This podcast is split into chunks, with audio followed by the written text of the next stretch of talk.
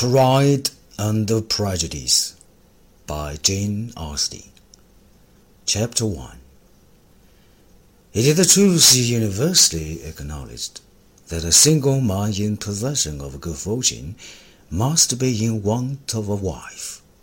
However, little known the feelings or views of such a man might be on his first entering a neighborhood. This truth is so well fixed in the minds of the surrounding families that is considered as the rightful property of some one another of their daughters. My dear Mr. Bennet, said his lady to him one day, have you heard that Netherfield Park is let at last? Mr. Bennet replied that he had not. But it is, returned she, for Mrs. Long has just been here, and she told me all about it. Mr. Bennet made no answer. Do not you want to know who has taken it? cried his wife impatiently. You want to tell me, and I have no objection to hearing it. This was the invitation enough. Why, my dear, you must know Mrs. Long said that Netherfield is taken by a young man of larger fortune from the north of England. That I came down on Monday in the chaise and for to see the place, and I was so much delighted with it that I agreed with Mr. Morris immediately that he is to take possession before a Michaelmas, and some of his servants are to be in the house by the end of next week. What's his name? Bingley. Is he married or single? Oh, single, my dear, to be sure. A single man of large fortune for a five thousand a year. What a fine thing for our girls! How so? How can it affect them? My dear Mr. Bennet, replied his wife, how can you be so tiresome? You must know that I'm thinking of the marry one of them. Is that his design in settling here? Design? Nonsense! How can you talk so? But it is very likely that I may fall in love with one of them, and therefore you must visit him as soon as he comes.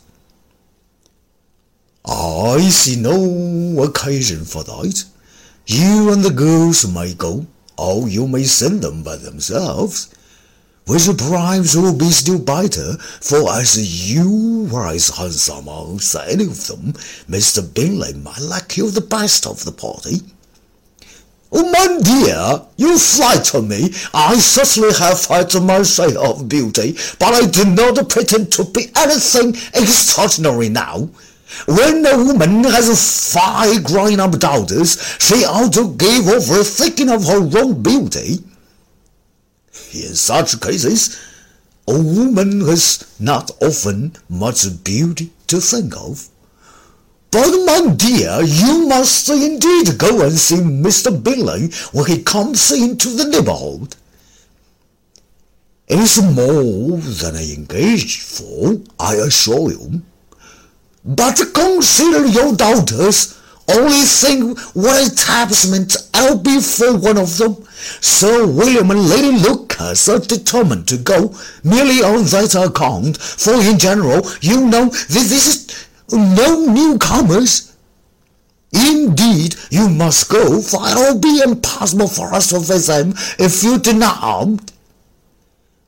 You are over scrupulous, surely. I doubt that Mr. Bingley will be very glad to see you, and I will send a few lines by you to assure him of my hearty consent to his marrying whichever he chooses of the girls. Though I must throw in a good word for my little Lizzie. I desire you will do no such thing. Lizzie is not a bit better than the others, and I'm sure she's no half as handsome as Jane, no half uh, so good humor as Lydia. but you are always giving her the preference. They have none of them much to recommend them, replied she.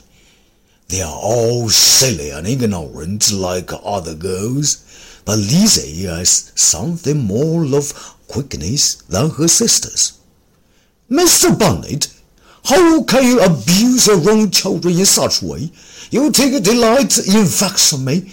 You have no compassion on my poor nerves. You mistake me, my dear. I have a high respect for your nerves.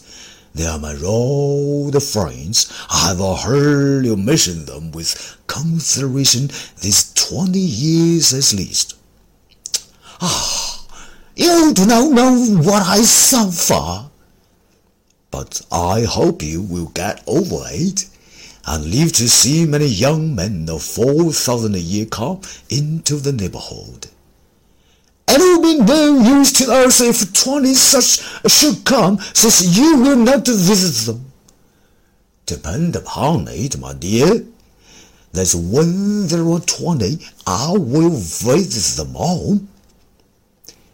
Mr. Bennet was sound out a mixture of quick parts, sarcastic humor, reserve, and caprice, that the experience of three and twenty years had been insufficient to make his wife understand his character. Her mind was less difficult to develop. She was a woman of mean understanding, little information, and uncertain temper. When she was discontented, she fancied herself nervous. The business of her life was to get her daughters married. Its solace was visiting and the news. The end of chapter 1.